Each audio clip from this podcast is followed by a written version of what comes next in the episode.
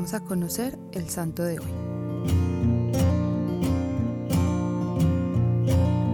Hoy conoceremos la vida de San Estanislao de Kostka, patrono de los novicios y también de Polonia, quien es un fiel ejemplo de que, siendo muy joven, se puede llegar a ser santo. Vivió tan solo casi 18 años, a la fecha de su muerte llevaba menos de un año como jesuita. Sin embargo, su vida alcanzó a ser para muchos testimonio de amor a Dios y a la Santísima Virgen.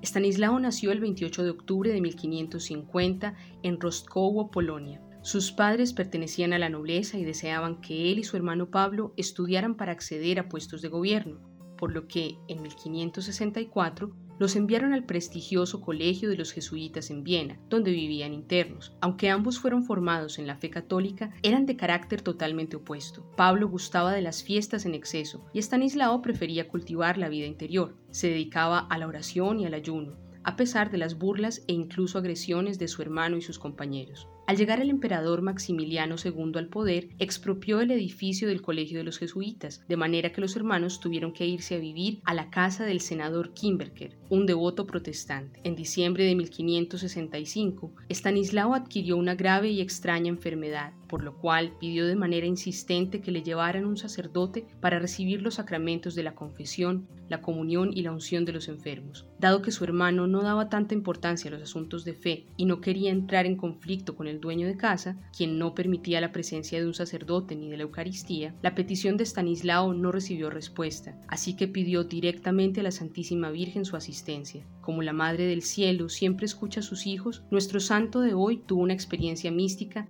en la que ella misma lo visitaba y ponía al niño Dios en sus manos, tras lo cual le inspiró a ingresar en la compañía de Jesús. Aliviado de su enfermedad, Estanislao decidió fugarse e ir a ver al provincial de los jesuitas en Viena para pedirle entrar en la compañía de Jesús, pero dada su edad, éste le dijo que no podía aceptarlo sin la aprobación de sus padres, la cual no obtendría, pues sus padres tenían otros planes para él. El joven se despojó de todas sus riquezas y viajó a Augsburgo en Alemania, caminando 450 millas para pedir nuevamente el ingreso a la compañía al provincial de allí, Pedro Canicio, quien luego de ponerlo a prueba, asignándole las tareas más humildes, lo envió a Roma donde el superior general. Allá empezó su noviciado en 1567. A principios de agosto de 1568, Estanislao tuvo la certeza de que moriría ese mismo mes. Cayó enfermo el día 14, a lo largo del cual se fue agravando. Recibió la unción de los enfermos y continuó en oración con sus hermanos. Hacia las 3 de la mañana del 15 de agosto, en la fiesta de la Asunción, relató al maestro de novicios una visión. María se le acercaba rodeada de un coro de ángeles para llevarlo al cielo. A las 3 y 15 falleció, con un rosario en la mano y en la otra una vela encendida. Continuando los esfuerzos de su familia por evitar que Stanislao siguiera la vida religiosa,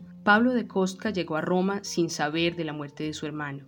La fama de santidad de éste y el afecto que le tenía la gente de Roma eran tales que sus funerales fueron muy concurridos y surgió una gran veneración por él. Esto impactó de tal manera a Pablo que significó el comienzo de su conversión. Determinación, perseverancia, devoción, confianza en la intercesión de María y anhelo del cielo son algunas de las virtudes de San Estanislao que hoy somos llamados a imitar para crecer en nuestro seguimiento de Cristo. La invitación de hoy es a dedicar unos minutos a pensar en el cielo y hacer una lista de propósitos concretos, tanto de lo que debemos hacer como de lo que debemos dejar para llegar allá, e incluso empezar a vivirlo desde aquí. Señor Jesús, que a pesar de las burlas e incomprensiones, de las dificultades, tengamos como San Estanislao de Kostka la meta fija en ti y la valentía para alcanzarla. Amén.